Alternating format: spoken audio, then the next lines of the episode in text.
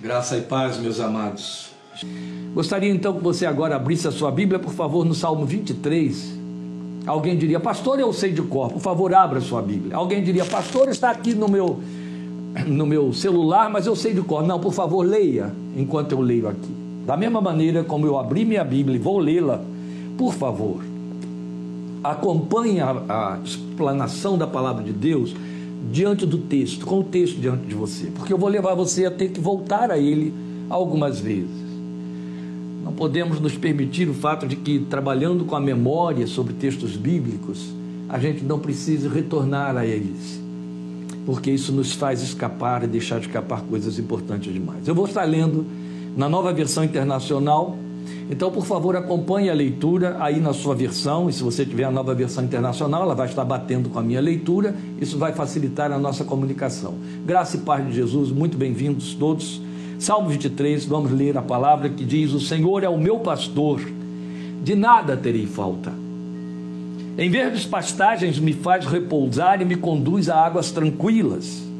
Restaura-me o vigor Guia-me nas veredas da justiça por amor do seu nome. Atente, por favor, volte aí ao seu texto. Na minha versão, as expressões estão muito bem subdivididas. E então nós temos um verso inteiro que começa no versículo 2 dizendo assim: Em verdes pastagens me faz repousar e me conduz a águas tranquilas. Ponto e vírgula. Restaura-me o vigor. Restaura-me vigor, entra, restaura-me o vigor, ou refrigera a minha alma, entra aqui como decorrência, como consequência das ações anteriores. Em verdes pastagens me faz repousar e me conduz a águas tranquilas. Porque me faz repousar em pastagens verdes e me conduz a águas tranquilas. Com este processo ele refrigera a minha alma. É assim que a gente precisa ler a palavra de Deus é tal como está escrita. E, outro tanto, tudo que você acabou de ler no versículo 2 e no versículo 3, a primeira linha do versículo 3, é a primeira manifestação do efeito do pastor, do Senhor pastoreando a alma. O Senhor é o meu pastor, de nada terei falta. De que, que eu não terei falta? Das coisas que Ele vai propiciar. Ele vai me fazer repousar em pastas verdejantes e vai me conduzir a águas tranquilas para me refrigerar a alma, restaurar, restaurar meu vigor. E então poderá me guiar nas veredas da justiça por amor do seu nome. Só nestes dois versículos, ainda não orei, não comecei a pregar. Só nestes dois versículos nós temos o atender, a completude, a plena satisfação e resposta significativa do que não terei falta. Ou seja, os versículos 2 e 3 resumem tudo de que a minha existência e a sua existência necessitam, de que necessitamos como homens e mulheres espirituais no mundo físico. Estas coisas ele assume, dizendo: Eu vou te pastorear e você não vai ter falta delas por conta do meu pastoreio. Continuando então a partir do versículo 4: Mesmo quando eu andar por um vale de trevas e morte, ou vale da sombra e da morte, não temerei perigo algum, pois tu estás comigo. A tua vara e o teu cajado me protegem. A sua versão diz: me consolam. Preparas um banquete para mim à vista dos meus inimigos Tu me honras ungindo a minha cabeça com óleo e fazendo transbordar o meu cálice. Sei que a bondade e a fidelidade me acompanharão todos os dias da minha vida e voltarei à casa do Senhor enquanto eu viver. Encerro antes de orar, lembrando a você que quando Davi, escrevendo este salmo, fala da casa do Senhor, ela não existia. Ah, existia o tabernáculo, pastor. O tabernáculo não tinha o significado de casa do Senhor. Então, Davi não está falando de templo, Davi não está falando de espaço físico onde eu vou produzir atos culticos. Davi está falando de regaço de Deus, presença e companhia. Ele é a nossa casa. Apocalipse diz que ele tabernaculou entre nós. Glória seja ao seu nome. Vamos então orar ao Senhor e rogar que, na Sua graça infinita, trate conosco. Pedimos, Espírito Santo de Deus, que nos abras o entendimento e o coração para esta palavra. Pedimos que nos guies nela, tu nos guias a toda a verdade, Jesus disse. Precisamos de sabedoria do céu, sabedoria do alto, a sabedoria que tu administras para ouvi-la, guardá-la em nossos corações e a ela responder. Para que ela possa ser norte, ser rumo em nossa vida muito especialmente nesta proposta pela qual estamos chegando a ela nesta tarde, de termos nela o apoio, o esteio, o lastro da nossa fé ao longo de todo este ano que está diante de nós. Fala conosco. Tudo quanto te pedimos é que fales conosco, mas outro tanto necessitamos te pedir. Abre nossos ouvidos para te ouvir a voz, ó Espírito de Deus. Abre os olhos do nosso coração para que contemplemos as maravilhas da tua revelação para a nossa fé. Afasta os filtros que trazemos com nossos andrajos, nossos entulhos da vida, preocupações e coisas semelhantes. E permite que a nossa alma encontre nesta palavra agora refrigério, restauração, mas que não seja para aliviar no momento de situações que trazemos conosco desde o passado que começou ontem seja uma restauração que nos ponha de pé diante de Ti por todos os dias da nossa vida. Para que andemos na luz do Teu rosto e frutifiquemos, e o Senhor pode se servir desta palavra para produzir tudo isto e muito mais. Porque oramos confiados na promessa que diz que Tu és poderoso para fazer infinitamente mais além de tudo quanto te pedimos ou pensamos, segundo o Teu poder que em nós opera. Glória ao Teu nome. Portanto, fala conosco e ensina-nos, por graça e misericórdia, em nome do Senhor Jesus, para a tua glória. Aleluia. Amém. Porque nós estamos vindo para o Salmo 23 e dando a ele esse tema que você, que eu já anunciei aí, que lamentavelmente não ficou escrito na nossa página. Três vezes, pastor. É aqui no Salmo 23 que nós vamos ter essa manifestação triúnica de Jesus como pastor das nossas almas. Ele é Deus triuno, ele faz parte da Trindade divina, ele é uma das pessoas da Trindade divina. Toda a manifestação de Deus sempre vai ter para a nossa fé esse caráter triuno. E o Salmo 23 não ficou de fora, não é diferente. De jeito nenhum. Aqui está. Agora é importante que a gente saiba, muita gente confunde isso, que este salmo não foi como pretendem alguns, escrito por Davi quando ele ainda era garotinho, cuidando das ovelhas do seu pai Jessé lá no campo. Não. Este é o salmo do Davi veterano, do Davi velho, o Davi idoso, o Davi cansado da batalha, o Davi dos 70 anos, talvez o último salmo que Davi tenha escrito. Este é o salmo da retrospectiva, este é o salmo da visão do homem experimentado que caminhou com Deus longo tempo da sua vida, possivelmente a vida toda, e agora olha para trás. E ao olhar para trás, ele tem uma visão dupla: a visão de seu Deus e a visão de si mesmo diante de seu Deus. Ele se sente e se vê ovelha. Ele se sente, ele o sente e o vê pastor, pastor da sua alma. Ele também foi um pastor. Ele foi pastor de ovelhas no campo, ovelhas do seu pai. Ele foi pastor do povo de Deus, pastor de Israel como rei, como príncipe do povo. Ele pastoreou a nação. Então ele estava muito à vontade para entender, pensar e discorrer sobre estas coisas. E nesta poesia que Davi escreve está gratidão e a adoração. Mas o que nós queremos dela é a visão a visão que ele passa para nós, a visão que ele tem no crepúsculo da sua vida do que seu Deus realizou e realiza e estava realizando na sua vida. Talvez esse tenha sido o canto do cisne de Davi, e eu estou pondo entre aspas, é evidente. Talvez tenha sido seu último cântico. Mas na verdade, o que Davi faz aqui para nós é reforçar o que Deus muito antes já havia revelado de si mesmo e que outros depois de Davi também continuaram vendo. Vamos lembrar que já nos dias de Moisés, você vai encontrar isso em Deuteronômio, Moisés já tinha tido esta visão de Deus como pastor do seu povo e outro tanto esse povo como rebanho desse pastoreio, rebanho de ovelhas. Você vai ter o salmista no Salmo 81 dizendo isso. Ó tu, pastor de Israel, tu que conduzes a Israel como um rebanho.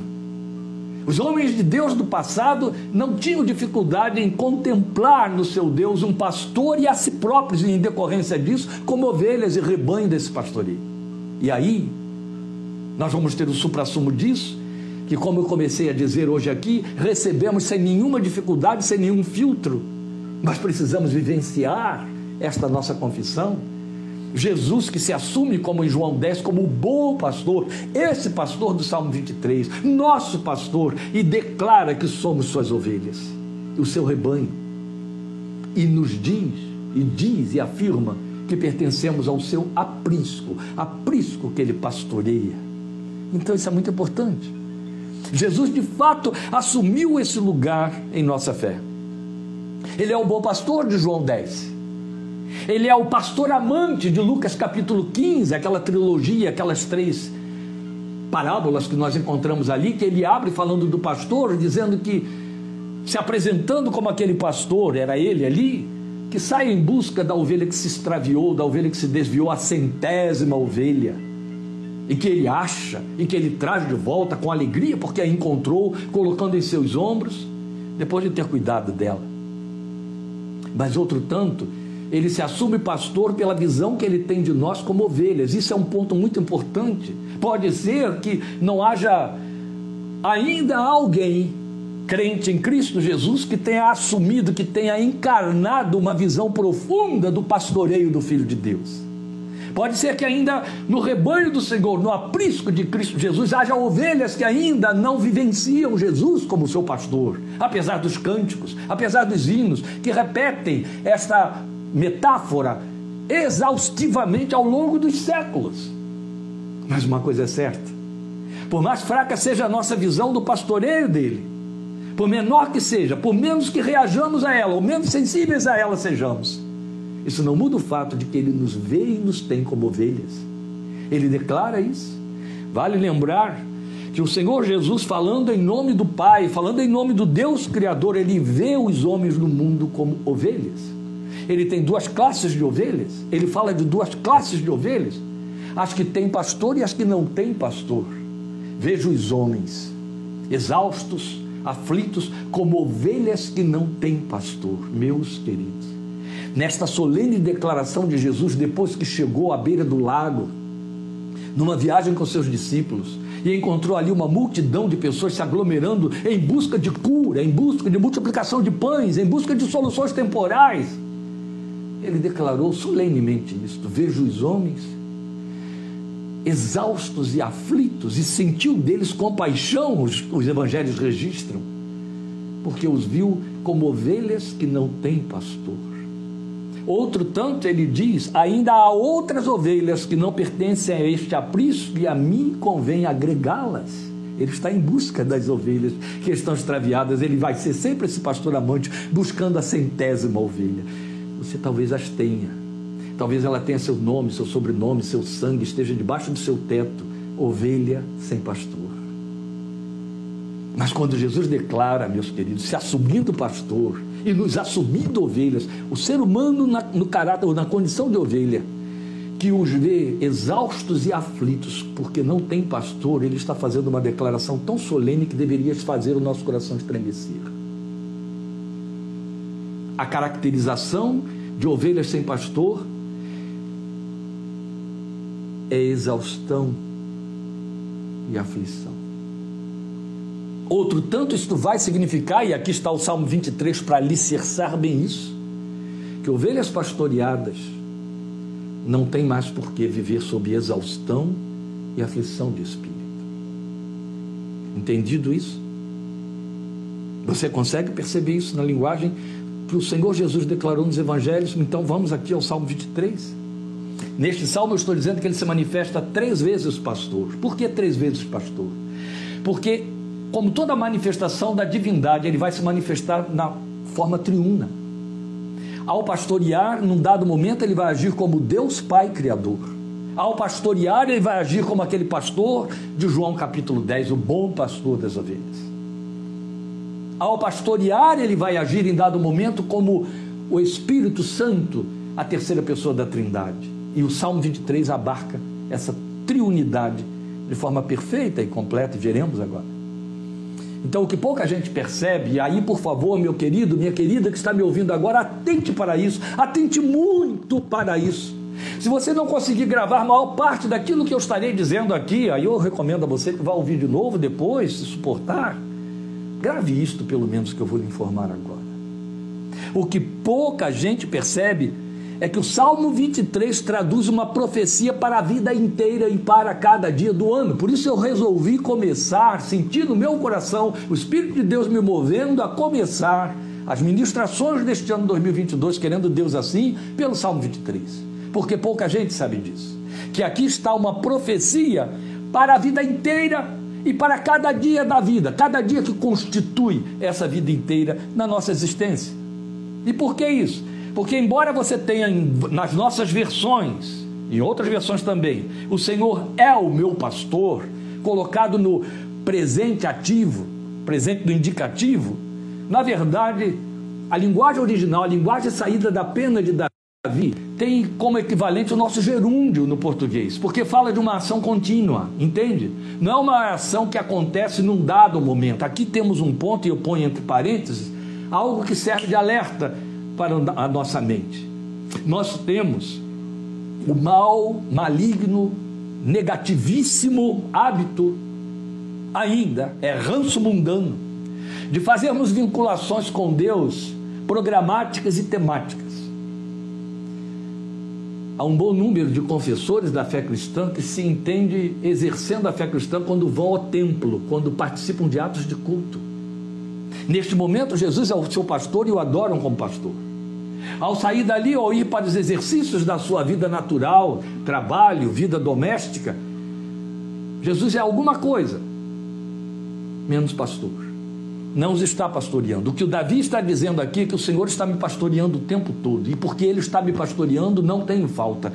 A minha versão colocou nada terei falta. A sua versão coloca de nada, é, nada me faltará.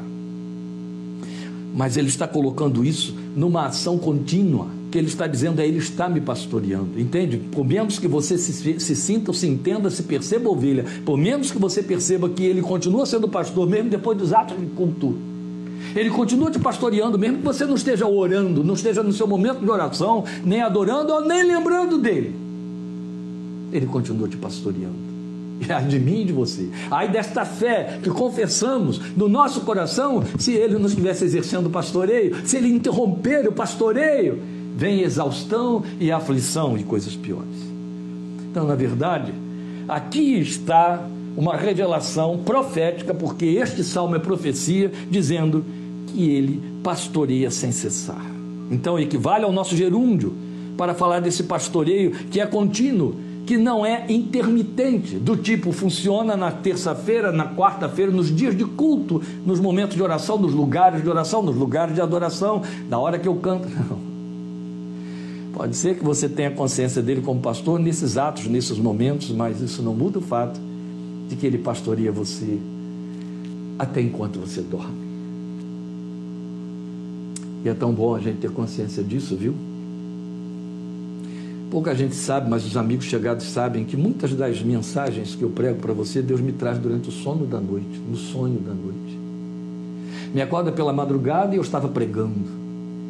E aí eu já sei de que eu vou pregar, não precisa nem questionar. Ele te pastoreia enquanto você dorme. Ele te pastoreia enquanto você come, enquanto você trabalha, enquanto se diverte, no seu lazer. Olha, eu acho que se existe um lugar onde Jesus gosta muito de nos pastorear, é nos nossos campos de lazer. Desde que ele possa entrar lá. A verdade, meus queridos, este salmo tem tudo a ver como Jesus se manifesta a nós na qualidade de pastor. Mas tem tudo a ver com as posições que ele ocupa na nossa vida de fé. Olha, por promessa, por titulação, por metáforas, como ele se manifestou para a nossa vida de fé, ele criou títulos. Você os tem especialmente em Apocalipse, ele diz que ele é o primeiro e o último, aquele de quem foi dito por Paulo que é princípio, meio e fim, se você tem em Romanos 11:36, porque dele princípio, por meio dele, meio, não é? E para ele, ou porque dele, por ele, para ele, são todas as coisas. Ele é primeiro e último, ele é princípio, ele é meio e ele é fim. Não há interrupção. Ele preenche todos os espaços existenciais. Glória seja o seu nome. E ele o faz como pastor. E aqui ele pode ser visto então nessas três posições que eu citei aí de pastoreio, ao mesmo tempo em que vai revelar a ação do Deus triuno. Por quê? Porque realiza seu pastoreio como manifestação de cada pessoa da Trindade divina. Nós precisamos disso. E como precisamos disso? Vamos então começar a ver Jesus pastoreando como aquele que vai à frente. E aqui é então como ele se manifesta na pessoa do Pai, o Deus Criador, e são os três primeiros versículos que mostram isso para nós. Aquele que vai à frente, eu estou falando de ações pastorais. O pastor vai à frente, o pastor guia, o pastor atrai, mas também conduz. Então, quando o texto diz que ele está nos levando Ó, ele me leva para verdes pastagens e ali me faz repousar e então me conduz a águas tranquilas. Este é o seu propósito? Isso está falando daquele que vai adiante. Eu só vou seguindo, ele passa primeiro, ele é o primeiro. Gosto muito, muito de pensar no fato de que quando a Bíblia o anuncia por esse título maravilhoso de primeiro, ela está dizendo para mim e para você que todas as circunstâncias da vida que chegam até nós historicamente, circunstancialmente, podem surpreender-nos. Podem me surpreender, terão de me surpreender, afinal de contas, não temos e nem devemos ter o controle de todas as coisas, mas jamais surpreenderão aí. Esteja certo, meu querido, esteja certa, minha querida, de que Jesus é o filtro das circunstâncias da sua vida especialmente daquelas coisas que são perpetradas à revelia da sua vontade ou do seu programa. Elas passam primeiro por ele. Ele é o primeiro. Ele é o primeiro. Ele chega antes. Ele se antecipa. Nenhuma circunstância o pega de surpresa. Não existe isso. Vamos lembrar que se ele não tivesse contado a Pedro que Satanás havia pedido para cirandá-los como trigo, e então ele rogou ao Pai para que a fé de Pedro não perecesse, Pedro jamais tomaria conhecimento disso. Foram situações espirituais nos lugares celestiais de que Pedro não tomou conhecimento e Pedro estava sendo alvo ali, ó, o joguete. Mas Jesus sabia. Lá estava Satanás negociando, pedindo permissão contra Pedro, como pediu permissão contra Jó. E aí Jesus interveio. Ele não conta para Pedro quando foi que ele fez isso, em que momento se deu. Ele só diz: aconteceu, Pedro. Ele pediu para te cirandar como trigo. Então eu roguei ao Pai para que a tua fé não pereça. claro que eu e você traduzimos assim, ó. Isso aí faz parte das nossas pieguices com o nome de piedade.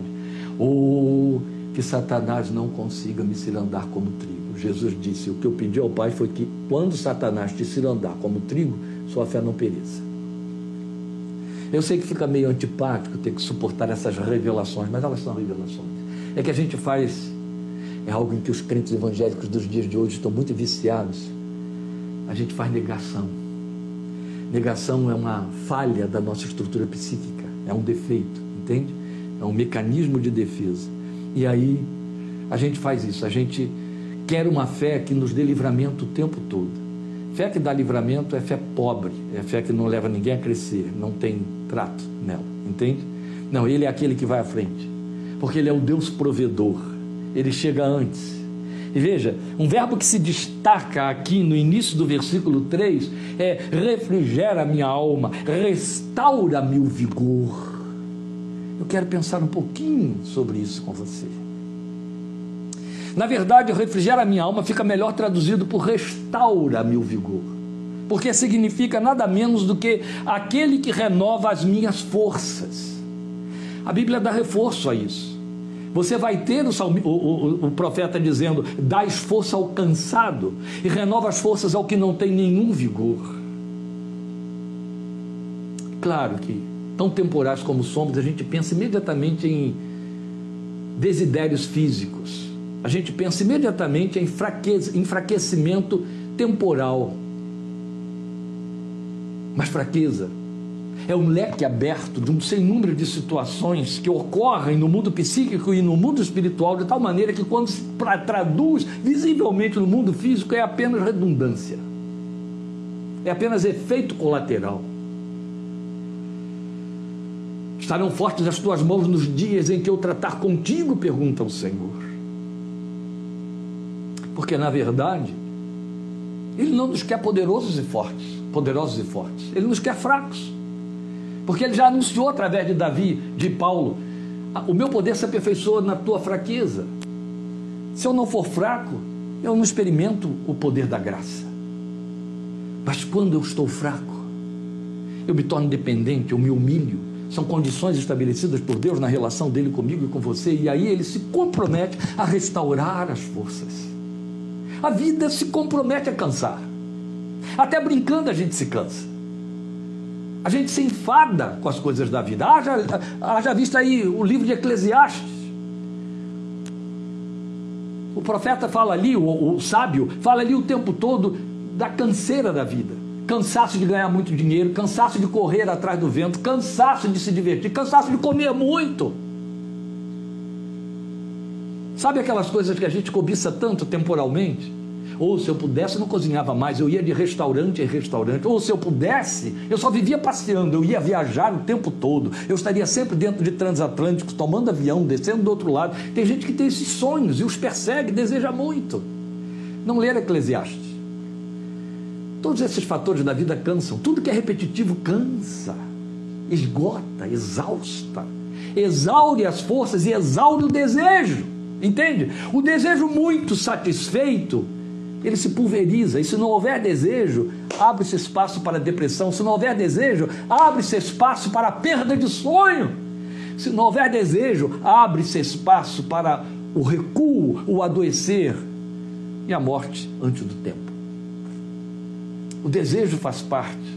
O desejo compõe as nossas necessidades, mas atender aos desejos cansa, produz esgotamento, produz fraqueza tentações, circunstâncias externas, lutas da vida, dores, aflições, doenças, tristezas, traições, decepções, ruínas, perda de emprego. Tudo isso esgota, tudo isso cansa. É o peso da vida, é o fardo da vida. Jesus falou disso.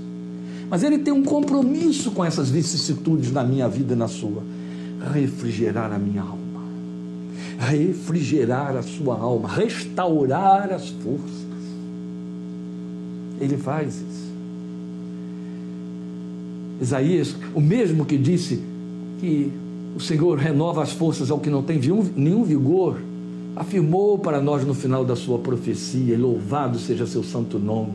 Os que esperam no Senhor renovarão as suas forças, aleluia.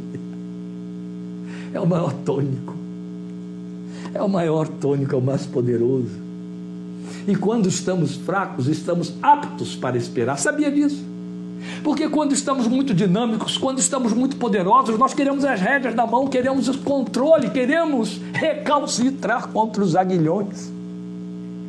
Então, quando fracos, quando astênicos, a gente derreia. E aí o poder de Deus está disponível, está à vontade, não tem concorrência para que nos levante. Louvado seja seu santo nome e nos restaure o vigor. Então ele renova as nossas forças, os que esperam no Senhor. Cansaram de correr, então pararam para esperar. Aí ele vem e renova as forças. Os que esperam do Senhor renovam as suas forças. Correrão e não se cansarão. Correrão e não se fatigarão, subirão com asas como águia, como águia voarão. Glória seja ao Senhor conceito refrigério tem o seu lugar. Refrigerar ou restaurar, aqui com o sentido de refrigerar, significa ventilar, soprar. Olha aí o Espírito Santo. Sabe? A gente entende isso na mecânica, não é? No mundo físico. motores refrigerados a ar, motores refrigerados a água. Sem um ou outro desses elementos, sem esse processo de, de refrigeração dentro do projeto feito para o motor funcionar, ele vai fundir, ele vai esquentar, aquecer, até derreter as peças, até fundir tudo como quem pega fogo. Mas sabe como que funciona o processo de restauração via vento ou via água? O refrigerar? Ele não faz cessar o elemento aquecedor. O motor não para de rodar para que se refrigere. O refrigério é um acréscimo. As ventoinhas sopram e ventilam para que então o motor possa continuar produzindo, continuar funcionando sem se superaquecer. É isso. Volto a dizer, olha, na nossa busca pelo negativismo, nós queremos que os males cessem, que as dores cessem, que as lutas cessem. Nós queremos ter aposentadoria espiritual. Mas não é por onde Deus vai. As lutas continuam. Elas fazem parte da vida, necessitamos dela. A vida existe em função da luta. O que ele faz é trazer refrigério no meio dela. Ele sopra, ele tira o excesso de calor, ele ventila. Isso é lindo. Restaura-me o vigor. Como ele fez isso? Ah, ele me levou para pastagens verdejantes onde eu posso repousar.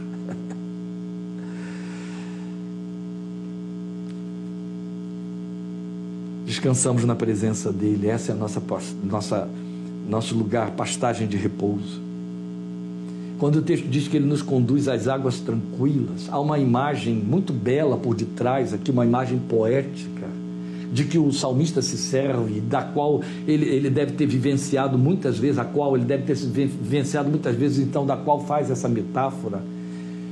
É que quando o pastor precisa levar a ovelha para beber junto às águas vivas, águas que correm, ele sabe que as ovelhas têm medo da água corrente, a água ruidosa. Elas têm dificuldade de beber ali. Elas não sabem beber ali. Elas não conhecem a direção da água e enfiam o focinho de forma indevida e se engasgam, se asfixiam. Então, para que isso não ocorra, para que as águas fiquem tranquilas, via de regra, o pastor cria um remanso ele vai com as suas mãos, ou então com paus, com algum tipo de objeto, e retira material da beira do rio, das águas que correm. Se ele não tem um lago, mas é água corrente, ele vai criar um microlago, uma bacia, onde as ovelhas poderão beber sem medo e sem susto. Ele acha esses lugares de bacia trabalhando em termos de terapia, geralmente pegando pessoas sob estresse, burnout, pessoas estão, que estão esgotadas.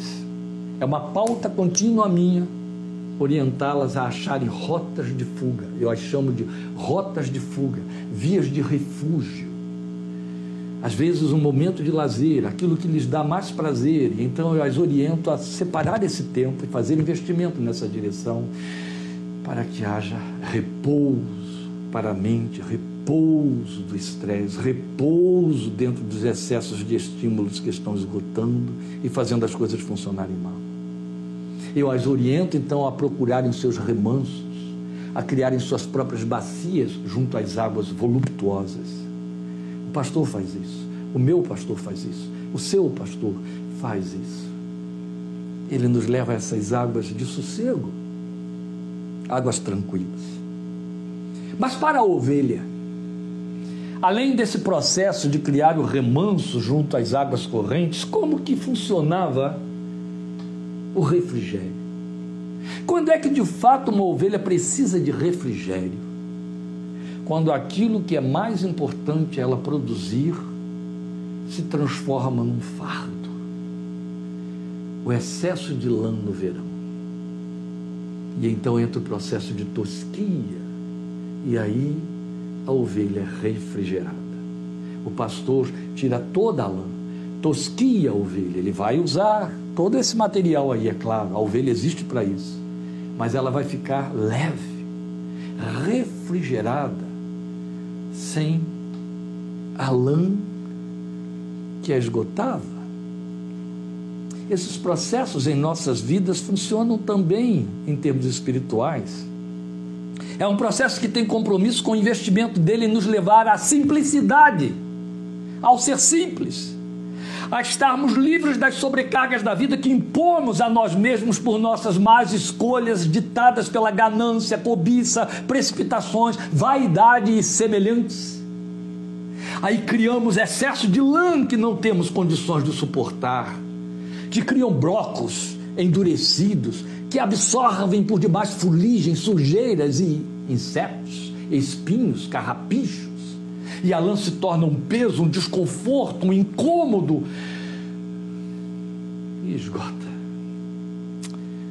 Meus amados, muita gente se assusta quando pede alívio e aí percebe um esvaziamento, porque teme perdas, porque entende que o esvaziar é perda, e aí acha que é perda. Nós não temos nada a perder com o nosso Deus.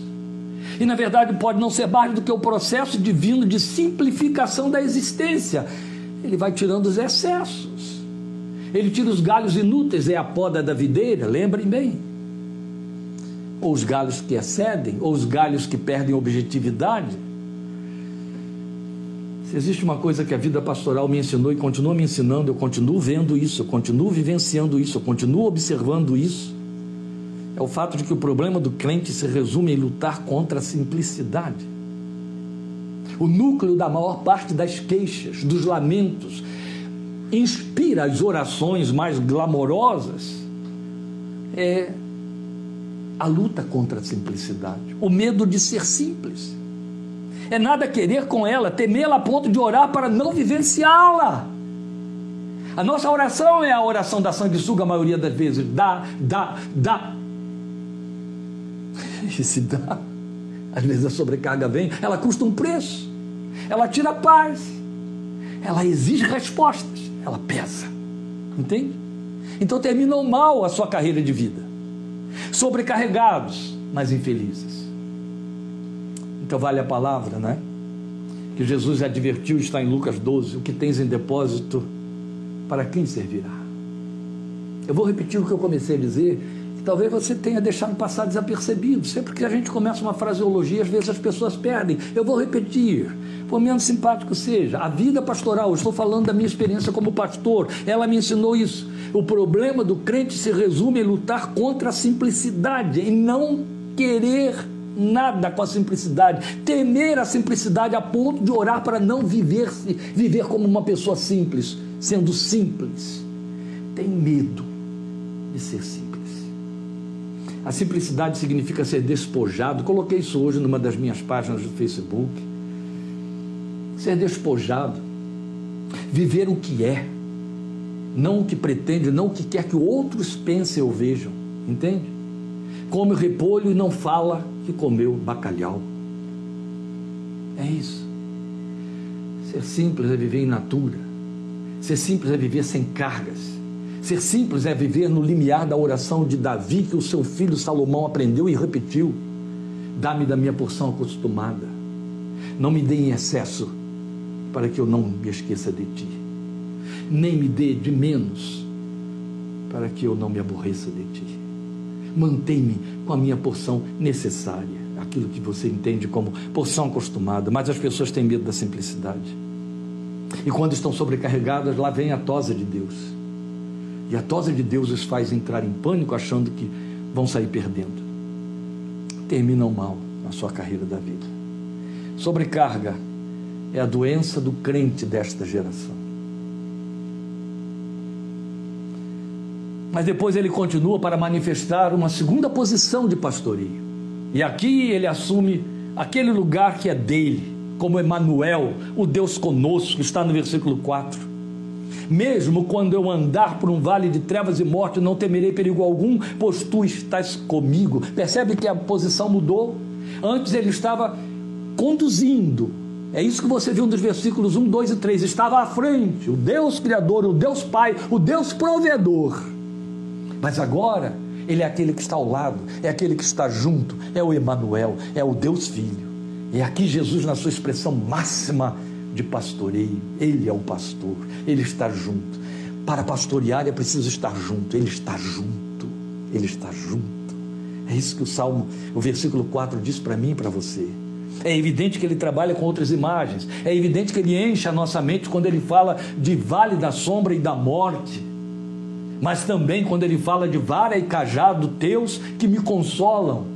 Mas eu quero pontuar e reforçar para que você delineie bem no seu coração a grande, a magna declaração do versículo 4. Eu não vou temer nada, porque tu estás comigo. Isso é lindo. Isso tem outros desdobramentos na boca de profetas. Eu creio que foi inspirado nisso que, que Isaías escreveu o grande capítulo 43 do seu livro, que ele abre já falando, pondo na boca de Deus palavras de promessa deste quilate, quando diz: Quando passares pelas águas, elas não te submergirão. Quando passares pelo fogo, a chama não arderá em ti, e ali a garantia, a razão por que aconteceria. Ele não disse, eu vou fazer as águas se juntarem no montão do outro lado, eu vou apagar o fogo. Não. E é evidente que Isaías estava tomando por empréstimo a experiência do povo de Deus e de alguns em particular, como aqueles três companheiros de Daniel na Babilônia, de Nabucodonosor, para ilustrar isso aí, mas o que Deus está dizendo é: Eu serei contigo porque eu sou contigo, o fogo que aí está não vai arder, ó, refrigera minha alma, aleluia. As águas que vêm ameaçadoras querendo te arrancar, te levar para fora, te levar à perda de tudo, como estamos ouvindo aí, dramática e tristemente todos os dias, neste Brasil dos grandes verões e monções que está acontecendo em Minas desta vez. E o que ele está dizendo é: não te submergirás eu serei contigo. Qual é a razão, qual é o antídoto, qual é a solução, qual é o meio, qual é a ferramenta usada para impedir o mal? Presença.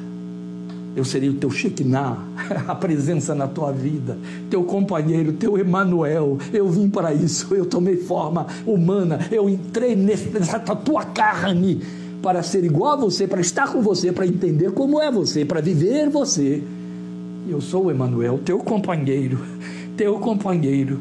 Então não há por que temer, eu estou junto, entende? Eu sigo junto, eu sigo junto. Eu pastoreio, não apenas dizendo vem por aqui, eu pastoreio guiando, tocando, estando ao lado. Por isso que tem vara e cajado ali. O cajado é aquela ferramenta que tem uma alça na ponta, você já cansou de ver isso aí nos ícones todos? É aquela vara imensa com uma alça na ponta. Para que servia? Ele usava o cajado para dar uma batidinha no flanco das ovelhas, dizendo por ali, por ali. Mas usava essa alça para trazer a ovelha para junto, pegando por debaixo da pata, as patas da frente especialmente se ela tropeçasse, se ela caísse, se ela estava em perigo ou se ela descesse mesmo a algum lugar de abismo.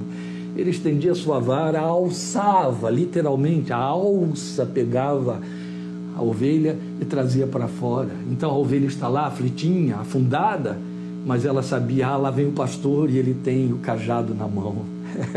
ele vai impor o cajado, ele vai colocar o cajado e puxar, me tirar daqui desse buraco. Aleluia. Ele está junto, entende? É assim mesmo, meus queridos. Quando a ovelha está caminhando, mesmo ela sabendo ali da presença do pastor, da condição do pastor, isso não impede que ela, míope como é, tropece, não veja algum buraco, escorregue por uma beira de um precipício. Mas ela sente o consolo da vara que chega lá e puxa e traz de volta e reposiciona. Essa é a função dele. Glória a Deus, Ele faz isso comigo, Ele faz isso com você. Ah, se você é crente, você entende disso. Quantos tropeços, não é verdade? Mas quantas vezes Ele te levantou de cada um deles. Aleluia. Oh, glória ao seu nome. Ele é o Emanuel. O Deus que está junto. Lamentavelmente, as pessoas associam a esta poesia a ideia do luto. Aliás, uma das coisas mais deploráveis é o fato de que todos os filmes e livros, etc., que lemos, quando passam alguma cena de funeral, lá tem um pastor, um padre, seja quem for, lendo as palavras do Salmo 23. O Senhor é meu pastor, nada me faltará. É tornar macabro, muito funesto, um dos mais belos hinos da inologia hebraica. Porque na verdade o Salmo 23 fala de vida, não fala de morte. Mas as pessoas são tolinhas mesmo, são reduzidas demais mesmo no entendimento das coisas espirituais. É isso que a gente pode esperar dessas coisas, infelizmente, lamentavelmente. Não, ele não está falando de luta. Ele está falando da ameaça da vida, da ameaça circunstancial. Por isso que ele fala de sombra da morte. Não está falando da morte, é a sombra que ela coloca por cima. E qual é o significado disso? Na verdade, este é um salmo para os vivos, não é para mortos. A sombra o vale da sombra da morte não é para quem parte, é para quem fica, para vivos. E sombra da morte, então, não é a morte propriamente dita, mas tudo que ela engendra. Tudo que contraria o princípio e a viabilidade da vida, o que ameaça a vida, isso é sombra da morte. O que não acompanha nem faz parte do espírito de vida, do ministério da vida, como Paulo chama em 1 Coríntios, 2 Coríntios, capítulo 3. Aquilo que não faz parte do ministério da vida, aquilo que não produz vida, é sombra da morte. Pode não vir a gerar ou causar morte, mas se deixar da vontade é para lá que vai.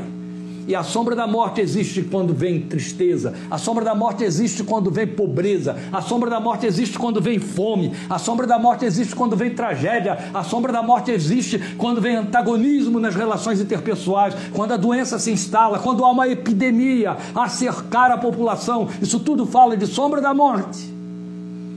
Mas o que o salmista está dizendo aqui é que o, o meu Deus Emanuel atravessa este vale comigo e então eu não tenho que temer. Se eu escorregar nele, se eu fraquejar nele, eu tenho sua vara e seu cajado me consolam. E aí, preciso falar da vara. A vara existe para ele afugentar as ovelhas,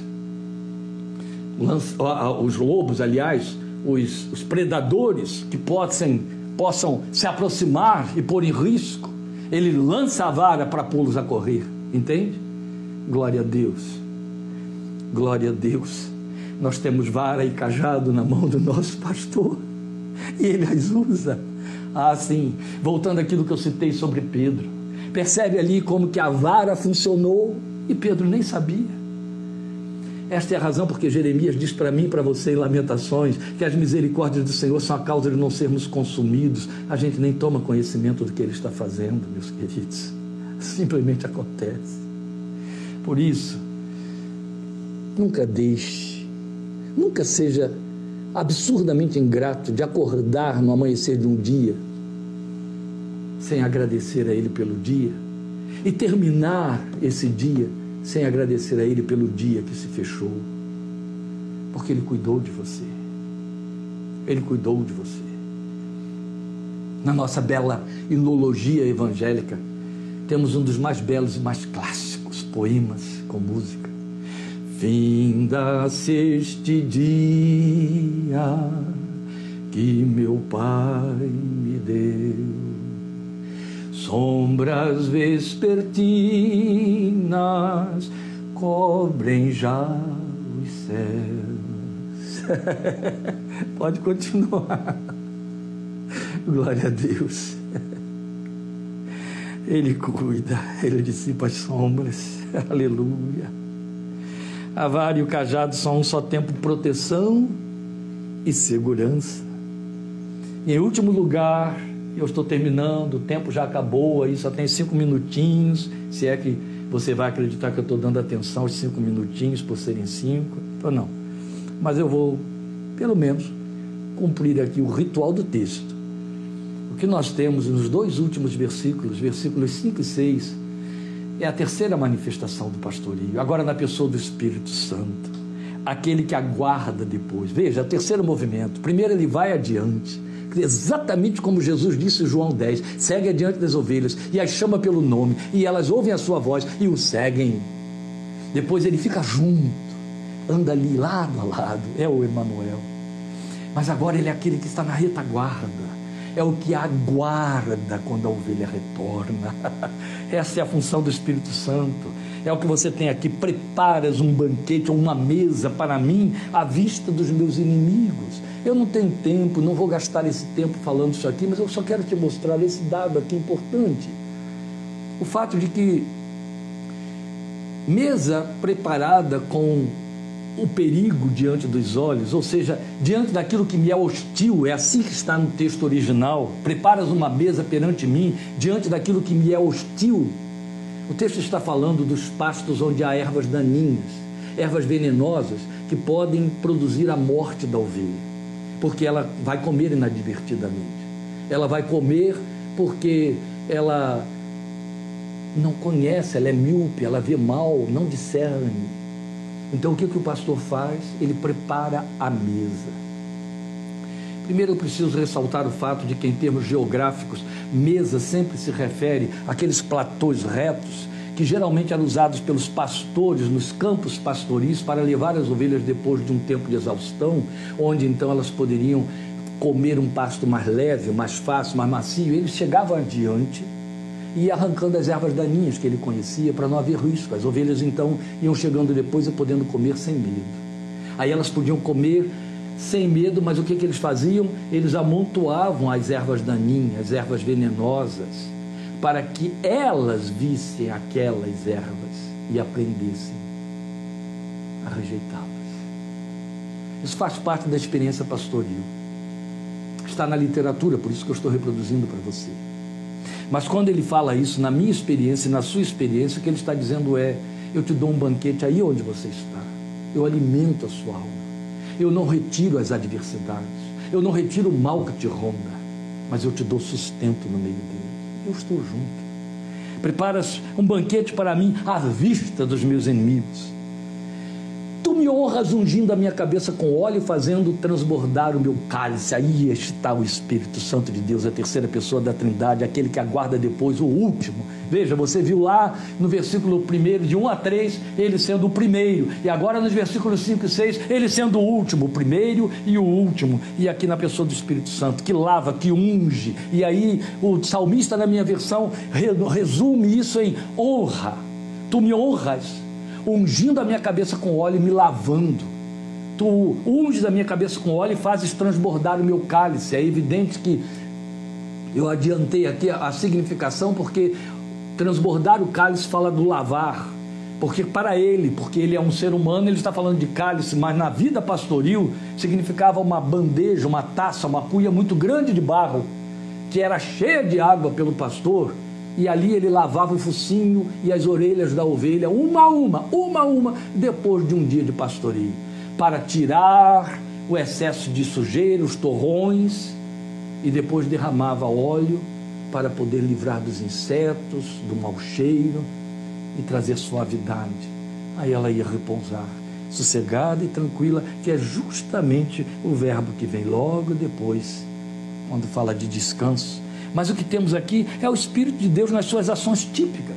São ações típicas do Espírito de Deus. Porque o que ele faz é justamente isso, trazer a honra. Lembram? Deitar óleo sobre a cabeça e oferecer água para se lavar era fazia parte da cultura dos judeus da época, fazia parte da cultura do Oriente Médio. Quem queria honrar um visitante tinha de imediato oferecer a ele óleo para ungir sua cabeça, para limpar-se da poeira da estrada, água para lavar seus pés e lavar suas mãos e livrar do constrangimento. Isso era devolver dignidade, além de refrigerar e trazer bem-estar.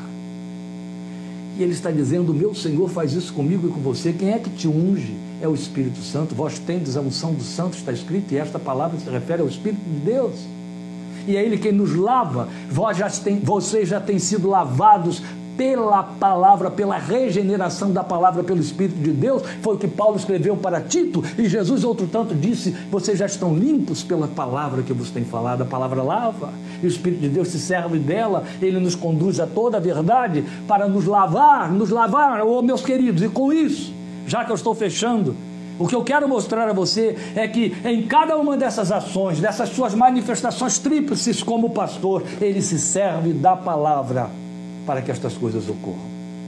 Por isso não pode haver cristão fora dela.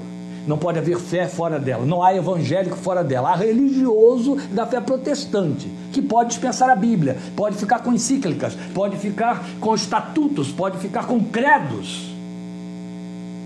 Mas o evangélico cristão verdadeiro ele pode abrir mão de todos os credos, das encíclicas e do que for, que não vão mudar nada para ele. Não pode abrir mão desta palavra.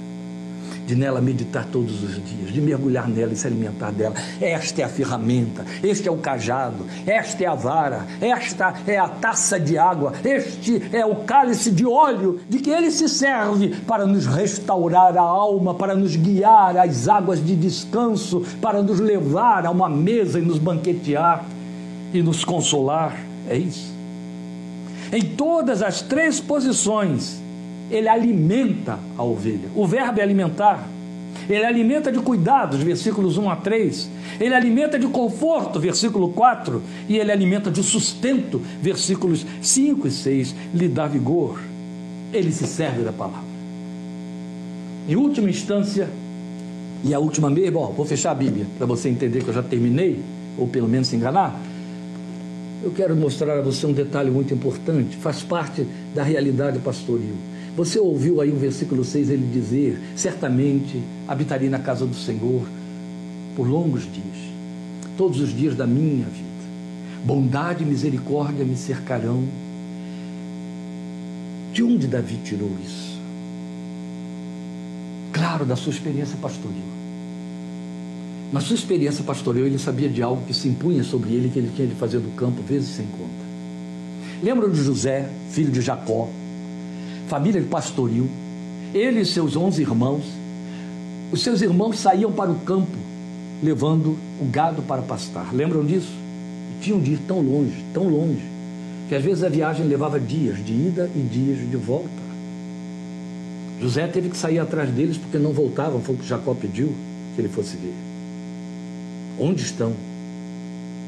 Davi sabia que para levar as, as ovelhas para a mesa, o banquete, tinha de caminhar muito e ir para lugar ermos, lugares ermos, sob risco de predadores graves e perigosos.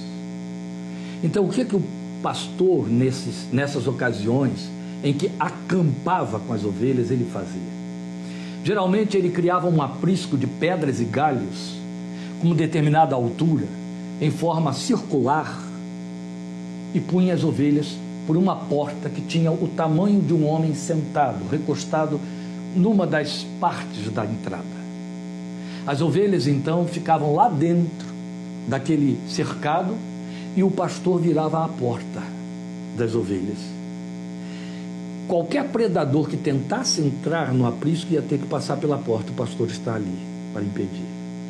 Se a ovelha tentasse sair, ia esbarrar com o pastor que estava ali na porta. Mas há um ponto mais significativo nisso que eu quero citar para você, que é exatamente o que os versículos 5 e 6 dizem para nós. E é com isso que você vai viver este domingo e daqui em diante.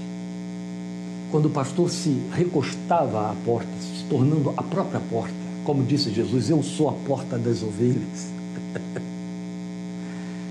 Ele fazia isso enquanto ela estava fora no campo pastando. E então as ovelhas tinham de vir e cada uma passaria por ele. Cada uma receberia um trato particular e pessoal do pastor. Era exatamente quando ele passava a mão nela para ver se tinha alguma feridura, para ver se estava muito cheia de insetos, se tinha torreões na lã endurecida. E aí se servia da água e do óleo para fazer esse trato pessoal, conhecendo cada uma pelo nome. Não importa qual o tamanho do rebanho que estejamos compondo. Cada um de nós é uma ovelha conhecida, em quem ele toca pessoal e particularmente. Aleluia. O Senhor nos pastoreia. E o Senhor nos pastoreando, não teremos falta de todas estas coisas que compõem a nossa existência. Quando Jesus te pastoreia, o resultado, meu querido, minha querida, é descanso. Aleluia. Ele te abençoe, ele te fortaleça. Guarde esta palavra, divulgue esta palavra, abençoe outras vidas com esta palavra. Amém? E estejamos juntos para comer desse pasto na próxima quarta-feira, oito e meia da noite, estudando Efésios, as riquezas insondáveis da fé. Deus te abençoe. Obrigado por sua participação comigo nesta tarde. Até a próxima oportunidade, até domingo também, querendo Deus, em nome do Senhor Jesus. Grande abraço para você. Amém. Amém. Eu vou aguardar só mais um pouquinho, porque eu sei que muitos queridos ficam fazendo suas saudações finais e eu quero respeitá-los. Mas já encerramos. Deus te abençoe. Fique à vontade para as suas atividades neste resto de dia. Os nossos amados lá na Espanha podem dormir, já é muito tarde e é hora de vocês descansarem. Obrigado por sua companhia. Deus abençoe a todos.